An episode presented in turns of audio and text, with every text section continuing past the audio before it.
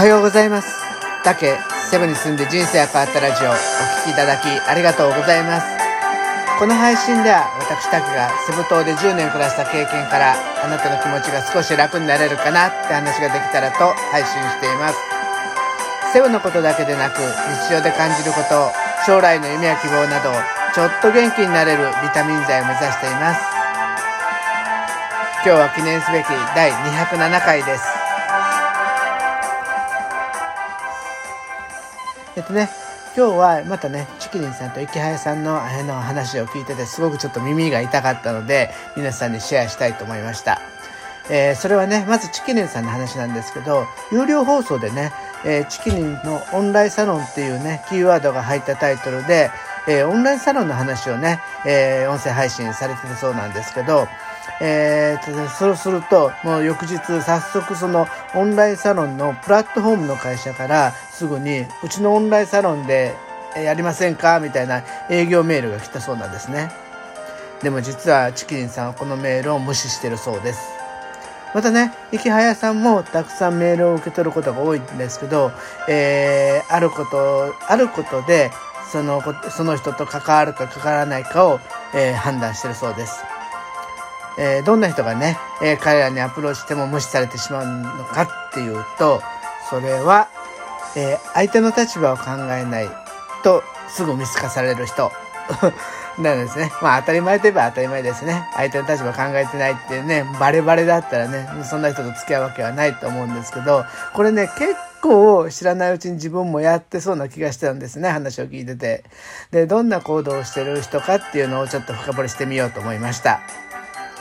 まずね、えー、っと、薄っぺらい行動をとる人はすぐ見透かされるっていうところなんですけど、あの、チキリンさんがね、メールを無視したのは、その営業メールは有料配信をね、見つけて多分ね、すぐアプローチしたんだと思うんですけど、そのレスポンスはすごくいいと思うんですよね。あの、わかんないことがあったらすぐパッとわかんないことっていうかね、あ、チャンスだと思ったらすぐあのー、アクションに移すっていうのはすごくいいっていうふうにチキリンさんも言ってたんですけど、実はその営業メールが、その放送の内容には全く触れてない、あの、まあ、いわゆる言ってみれば定型の営業メールだったんですよね。で、ちなみにその放送は有料配信なんで、えー、月額1000円課金しないと聞けないんですよね。もしね、あの、本気でチキリンさんを口説き落としそうって思うんだったら、まあちょっとね、まあ課金で、1000円、1000円だけだけなんで、まあ、課金してちょっとどういう話をしてるのかその実際のその話を聞いて、まあ、こういう話をしてるからこういううちだったらこういう提案ができますよみたいなことをもし言ってたらチキリンさんは聞いてたっていうふうに言ってるんですよね。確かにね、その、1000円になったら、1000円出したら、あのー、もしチキリンさんを口説き落とした後も、そのチキリンさんの話を聞い、話をネタにまたいろいろコミュニケーションツールになるじゃないですか。その1000円すら踏み込めない営業って言うとやっぱりねそれは価値がないって判断されても仕方がないのかなって思いましたで池早さんの方は、えー、誤字脱字の多い人は関わらないそうですっていうのもまあ人にメールを送るときにね最低限誤字脱字ぐらいはチェックして文章がどうちゃんと整ってるかどうかっていうのを測れない人それが全く気にならない人っていうのはやっぱりコミュニケーションスキルが低いからっていうことなんですね。ね、それだと大変だと思いますそんな人と付き合うの。そしてね彼ら2人のインフルエンサーさんがやっぱり失うのが一番嫌なものって何かなって考えた時に、えー、それは時間だと思ったんですよね。あの即決するってことはよっぽど大きい理由があってそれは多分一番嫌なものを奪われるからだと思うんです。で一番奪われるのが嫌なことは時間ってまあねいろんな方が常日頃言ってるんですけどあのやっぱりねあのコミュニケーションスキルが低かったり相手を思いやらない人と話すとあのコンセンサスを取るのに時間がかかるしその時間をかけてやることでエネルギーも失ってしまうんでね。もうその人と話した後はもうぐったりであと他のは何もできないっていう状況になったらね本当になんかあの自分の 何のために自分が仕事をした発注してるんだろうその人にってことになっちゃいますよね。だからやっぱりそういうところを本当に気になるあの気をつけないといけないと思いました。お金はね後でいくらでも稼げるけど失った時間っていうのは二度とね帰ってこないのでやっぱりその相手の時間を奪うっていうところにはすごく注意しないといけないと思います。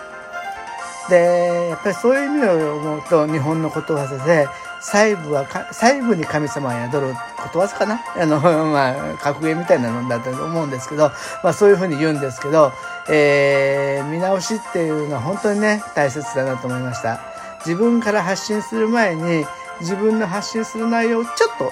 1分でも2分でもチェックしてから発信するのともう思いつくまま言うのだったら全然運転の差になると思うんですよね。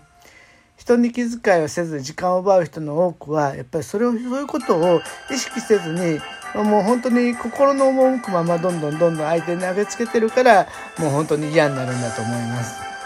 でそれはどうしたらやっぱり治るのかなっていうとこれもう本当にいい薬はなくて自分で意識する自分を変えていくっていうことしかないと思うんですね。で変えるきっかけっていうのはやっぱりなりたいやっぱりそれは自分がなりたい人みたいになり、あのー、思う人その人に近づこうとその人の言うことを一生懸命聞いてそれを参考にやっぱりいろいろ考えていかないと思うんですよね。もう何回も聞いた当たり前のことなんだけどやっぱり当たり前がなかなかできないからなかなか難しい。だからそのあのコツコツやっていくってことは本当に大切だと思いました。そしてね最初からねもしそういうのがうまくできてる人がもしどっかでちょっとミスをしちゃうとそのなんだろう相手の期待値が高くなってる分だけそのミスの残念度は上がると思うんですけどあの最初から全然うまくいってない、まあ、私もうまくいってるとはなかなか言い難いんですが、まあ、そういうねあのうまくいってない人が頑張ってコツコツやってちょっと変わったらね最近あの人って言われると株も上がるんじゃないかなと思って 頑張っていきたいと思います。まあそう信じてね今日できる勉強を今日勉強して相手が喜ぶっていうことをね習慣づけていきたいと思いました。はい。じゃあ今日は、えー、もうはいですね、6月の3日ですね。今今日からまたちょっと週末あたり天気が悪くなるみたいなんですけど、まあね、えー、まったりとのんびりと自分を見つめを直すっていうこともね、そういう時間も持ってもいいんじゃないかなというふうに思いました。今日はお聴きいただきありがとうございました。また明日も配信します。どうぞよろしくお願いします。いってらっしゃい。